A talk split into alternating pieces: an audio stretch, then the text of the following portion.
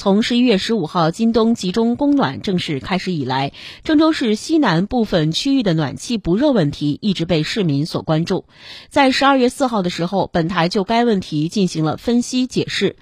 昨天上午，记者走访了豫中电厂和国能荥阳。国能荥阳计划部主任严帅表示，国能荥阳部目前供热出力为五百兆瓦以上，他们力争在此基础上再一次提高供热负荷，以保证高新区的供暖需求。豫中电厂方面表示，该厂的三号机组已经开始投入使用，二号机组在十二月九号开始升温，届时豫中电厂的四台供热机组将全部正常运转。郑州市南部区域的供暖将会逐步好转。另外，记者了解到，豫能电厂的两台机组目前运行正常，供暖正常，